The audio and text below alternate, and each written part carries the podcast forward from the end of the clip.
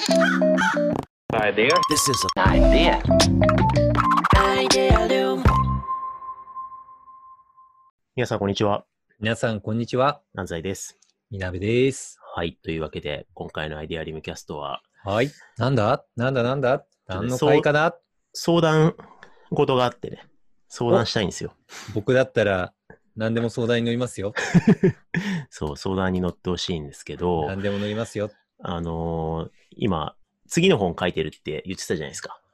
聞いた。そう。で、まあ、問いのデザインの次に、ちょっとイノベーションの本書いてるよってどっかの回で言ったんですけど、はいはいはい。まあ、それが今いよいよ佳境というか、おーえー楽しみ。そう。で、ミミクリーデザインの、あの、小田と一緒にね、二人で書いていて、はいはい。あの、おにぎりで有名なね、小田さん。おにぎりドリブンイノベーションね。そうそうそうの小田さんと一緒に書いていて、で、まあちょっと出来上がりつつあるんで、まあ頑張って書いてる最中ではあるんですけども、ちょっとそ、はいはい。あの、内容をね、ちょっとずつうん。世に出していきたいなと思ってるんですけど、はい。本のタイトルでね、すんごい迷ってるんですよ。ほうほう。ん、なるで、もう言っちゃうと、う。うん。まあ、これ、ここの間ね、あのー WDA、うんまあ、もうすぐカルティベースラボっていう名前になりますけど、はいはい。WDA の会員さんの生配信で、結構本の中身プレゼンして、一生こういうこと書いてるみたいなこと全部おしお話しして、えー、いいな。で、中身解説したんですよ。小田さんと一緒に。はい。えー先出しみたいな感じで。うんうん。で、タイトルを、あの、その時予定したタイトル出したんですけど、はい。結構反応が、なんつったら二分してて、賛否両論だったんですよ、要は。はいはい。なるほどね。でね、タイトルな、はい何かっつうと、まあ、今、はい仮案で決まってるタイトルが、はい。えーリサーチドリブンイノベーションっていう名前なんですよ。あ、なるほどね。そうそうそう。で、これ、まあ、す賛否出るのはまあ分からんでもないし、結構いろんな反応があるんですよね。え、え、なんすか？なんて言いました？みたいな。何リサーチ何？みたいな感じで、まず分からんっていう意見はい。が一つあるんですけど、リサーチドリブンイノベーションって言ってて、はいで、これまああのそれこそデザインドリブンイノベーションっていう本あるし、そうですね。なんかこう、ホニャララドリブンイノベーションってなんかまあ、な何個か聞いたことあるよな、みたいなそうですね。感感想、印象を受ける人もいると思うんですよね、イノベーションそれ、それのパロディーかなって 思いますよね。だから、えーまた新しいやつ出たの？みたいなふうに思われそうだなって思ってやるんですけど、そうですね。はい、これどんな本かっていうと、うんうん。そのイノベーション論ってもうまさに、まあ、なんだろう、混迷を極めてるというか、うんいろんな論争があって、うん。その中のまあ最たる論争が、イノベーションは外側から始めるのか、内側から始めるのかっていう、はいはいはい。インサイドアウトとアウトサイドインの対立があるんですよね。はいはいはい。で、ちょっとだけ補足すると、アウトサイドインっていうのは、イノベーションの手がかりを外側から探してくる。うん。で、まあ代表的なのが、いわゆるこう、ファイブステップ的なデザイン思考の。方法論だったりとか、えーっと、まあ、ビッグデータで AI がうん正解見つけてきてくれるみたいな話だったりとか、はいはいはい。なんかこう、外側からイノベーションの手がかりを探してきて、えーはいやるべきアイデアを決めていくっていうので、アウトサイドイン。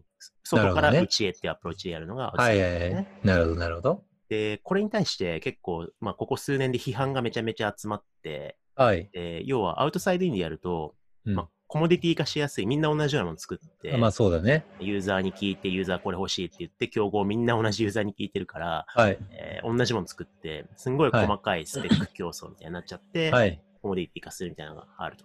そうだね。なんか、改善ばっかりしていくと、結果的にユーザーに使いやすいに改善すると、結果同じものになりますからね。そうですよね。うん。だから結構それで、あのー他社、どのメーカーもあんま製品変わんねえから、これでいっか、うんみたいな感じで、もう競合としてあんまり成立してないみたいなところってあったりするじゃないですか。そうですね。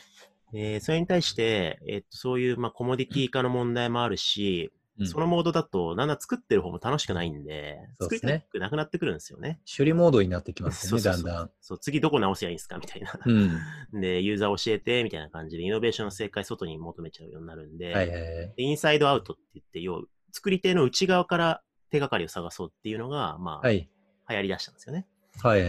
で、それのまあ最たるのが意味のイノベーションって言われてるもので、で、意味のイノベーション提唱してるロベルト・ベルガンティとかは、うんすんごいあの、ブレインストーミングとかデザイン思考多分、多分嫌いなんで、あ、はい。もうユーザーいきなり見に行くんじゃねえとか、はい。こう、いきなりみんなで話し合うんじゃないみたいな感じで、はい。もう家にこもって自分が世に届けたいラブを考えろ、愛から始まるんだみたいな感じで、で、その内側にあるラブがこうビジョンになってって、はい。はいビジョン主導でやっていくんだと。はい。はい。で、いう話なんですよ。うんで、そのプロセスにおいては、ブレストってね、批判 NG で、はい。えーまあ、お互いの間にこう乗っかっていき、共感しながら、お互い共感し、ユーザーにも共感しっていうのが、まあ、はい。はい。アウトサイドインだとしたときに、そうですね。意味のイノベーションはもうみんなこう、ラブを持ち寄るんだけど、こうお互いに結構スパーリングって言ってこうバチバチにこう批判し合って、で、それでいいものを作っていく、タフなビジョンを作っていくんですよね。はい。なんかこう批判が大事だっていういうのが意味のイノベーションなんですよ。なるほどね。は、ハウだけ捉えると、え、怖それでうまくいくのかなみたいになりますよね。はいはいはい。だから、うん。ね、に、日本でデザイン思考ほど意味のイノベーションがなかなか流行りづらいっていうのはそこかもしれないですよね。そうっすね。まず家にこもってラブが見つからないんですけどっていうのと、持ち寄ったやつスパーリングするところで、なんか批判し合ってなんかアイディアタフにする風土がまだないんですけど、みたいな。うんそうだよね。そうそう。だからプロセスだけ導入してもうまくいかないみたいな感じになってえ、で、結局どうすりゃいいんだみたいな。でえ、インサイドアウトのほ他の方法だとアート思考みたいなのも流行ってるから、流行りますよね。うんね結局デザインなんすかアートなんすかみたいな、インなんすか、はいアウトなんすかみたいな、こういう論争があるんですよね。ありますね。で、両方大事で、はい。両方使いこなせなきゃいけないと僕は、うんらは思っていて、そうですね。うん。で、これって別に二項対立じゃないのではって思ってるんですよ。はいはいはい。で、これなんで二項対立じゃないって思うんだろうなと思ったときに、その、僕ら、まあ僕も小田も研究者ですから、はい。研究するときのプロセスって超インサイドアウトでありアウトサイドインなんですよね。はいはい。やっぱこう研究するときって必ず最初にリサーチクエスチョン、問いを立ててはい。何を明らかにしたいかって解くか置くんですよね。はいはいはい。で、その問いってやっぱ自分の探求的衝動からこう導き出されたような、本当にこれ明らかにしたいっていうインサイドアウトで問い立てるんだけど、はい。研究者としてそれって、それもう昔海外の研究者がそれもとっくに明らかにしてるよとかって言われたらはい。ダメなんで、何が今明らかになってるかってこともちゃんと手がかりを探さないといけないんで、はい。外と内のこう、せめぎ合いの中で問いを立てるんですよね。なるほどね。で、それでこうタフな問いを立てて、そしたら次何やるかっていうと、うん。いきなり思いつきでアイディア考えるんじゃなくて、うんやっぱ手がかり、データを集めるんですよね、研究する。はいはいはい。問いを立てて、内と外に耐えうるタフな問いを立てて、手がかりを外から集めて、うんでも手がかりデータの中に答えてないんで、ね自分でデータを読み込んで解釈して、自分の解釈を加えて、で、答えを出すみたいなのが、はいはい。まあ、研究のプロセス、リサーチのプロセス。はい。まあでも、うん。す、す、すげえその感覚わかりますよね。なんか、事業会社のプロダクトマネージャーとかでも、なんかそのインサイドアウトとアウトサイドインの両軸で、いい感じにバランスを保ちながら並走して、なこれはインサイドアウトだな、これはアウトサイドインだな、みたいな、いい感じにやれる人が結果的にすごいワークする感じはいはいがあるんですよね。はいはいはい。そうですよね。うんだからこう、現場の中でうまくいってる方って、こう、無意識的に、そこってうまくハイブリッド、両立させてるという気がしていて、うんで、それってなんな、どういうプロセスなんだろうって思った時に、やっぱ、なんだろう、共感とか批判とか、えー、ビジョンだけでやってるとか、ユーザー主導でやってるとかじゃなくて、なんかある種の探求なんだよなと思って。そうですね。うん。だから、キーワードを探求に置き置くことによって、で、そのリサーチのプロセスっていうふうに置くことによって、うんまあ、そのインサイドアウトのいいところと、アウトサイドインインのいいところを、まあ、ある種、使いこなせるようになるんじゃないかっていうことで、はいはいはい。だから第3のレシピを提供するというよりかは、既存のレシピをうまく使えるための、目を手に入れるための本にしたいんですよね。はいはいはい。なるほどね。そう。で、まあ、本の説明長くなっちゃったけど、で、まあ、リサーチっていう言葉の定義も組織論からすごい問い直したり、こう、まあ、アチとサイモンの古典引いたりしながら結構はいはい定義づけたりしてて、いいじゃないですかで、うんそれ説明すると、あの、WDA の聞いてた人は、あ、うんリサーチドリブンイノベーション、いいタイトルですねって。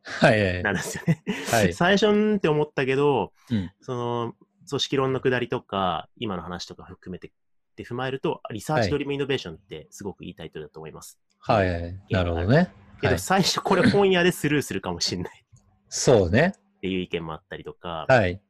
いやでもこれ結構意外に引きがいいから売れると思いますよみたいな意見もあったりして、はいはいはい結。構ね、タイトルにね、いろんな意見があって、いってちょっと悩んでるんですよね。なるほどね。じゃあ、リサーチドリブンイノベーションを第一案にして、僕がそれ以外の案出すから、そこから選んで考えて。今出してくれるんですか？うん。お聞きたい。だから、聞きながらなんかないかなと思って、くくだらない、くだらないタイトルじゃなくて、ちゃんとしっかり考えようと思ったんですけど、はい。あの、ベベタなところからいくね。はい普通に探求のデザインとかじゃダメなの？あ、なるほどね。あだから、なんか問いのデザインってすごい語呂が綺麗だったなと思はいったから。ほげほげのデザインで揃えたら綺麗だなと思って、探求のデザインとかね。はいはいはい、はい。あと、インサイドアウトとアウトサイドインの、なんか両方いい感じに使いこなすから、もう両利きのデザインとかね。あ、なるほど。あと、結局、すごい。意外に、はいごめん、意外とか言っちゃったけど、はい。意外にまともなのが出てくる。でね、はいで、僕的に推したいのは、結局、インサイドアウトとアウトサイドインをいい感じにバランスを持ってやるんだけど、でも、結果的にそう両軸を持ちながら、うんいい感じに自分の中でこう考え悩んだりとかしながら、両方のバランス、解釈をしてやっていく。その自分の状態とか意思決定がすごい重要だと思うね。うんだから、僕のおすすめとしては、葛藤のデザイン。なるほどね。結構、ちゃんと出してくれましたね。ちゃんと出してよ。あれ、おかしいな。10分ぐらいで僕はいら、僕らのブレストよりなんかいい感じに出てきて。あ、本当に？はい。いや、いいっすね。いや、結構両利きもいいかもな。本文の中では両利きって確かに使ってるんですよ。うんインサイドアウトとアウトサイドインで両利きってになろうみたいなこと言だってるし、結局あれってインサイドアウトとアウトサイドインじゃん。両利きの経営とか、ね両利きの状態って。そねまあそれをちゃんと両方ともバランスを持ってやっていこうっていう。なんか思考筋肉的にも、うん。そこをインサイドアウト、アウトサイドインを両軸でちゃんとやれるようになることが、なんか探索的活動、進化的な活動、うん両方できる肝だなって最近思うんですよね。両利きのデザインを個人でやるための処方箋っていうことなんじゃないですかね。に。確かに。まさに一章でね、両利きのけんあの経営の研究動向のレビューも書いていて、うんで、両利きの経営って最近の概念だけど、元をたどっていくと、うん。あの、組織学習の、えーっと、論文に行き着くんですけど、うん。その中でも元の言葉がサーチっていうのが、はいはいはいはい。探索、サーチっていうのがはいはいはい。初期概念で、うんサーチが細分化されて、両機器の知の進化、知の探索にこう分化して、今の理論になってるんですよね。はいはいだからこう、それも引きながらリ、リサーチっていうのはリサーチ、うん要はたリっていうのは窃盗時ではいはい絶えずとか繰り返しって意味なんで、うんこう絶えずサーチをしながら組織の選択肢可能性を広げていくっていうのがはいはいリサーチの本質だみたいなこと一緒で書いてて、なるほどね。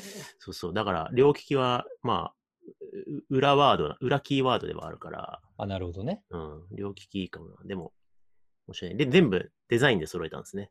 あ、ほにゃ。ほにゃららのデザイン。もうこれでやったら、問いのデザイン、両利きのデザイン、ほげほげのデザインみたいな、いい感じを2、3文字の漢字で常にやり続けないといけなくなるか 僕の今後の出版の縛りが激しいそうそうそうそう。ど まあまあ、でもね、なるほどね。はい。はいい、。やーでも参考になりました。これちょっと、き聞いてる方、投票してほしい。リサーチドリブンイノベーションとはい。探求のデザイン、はい。両利きのデザイン、葛藤のデザイン。はい。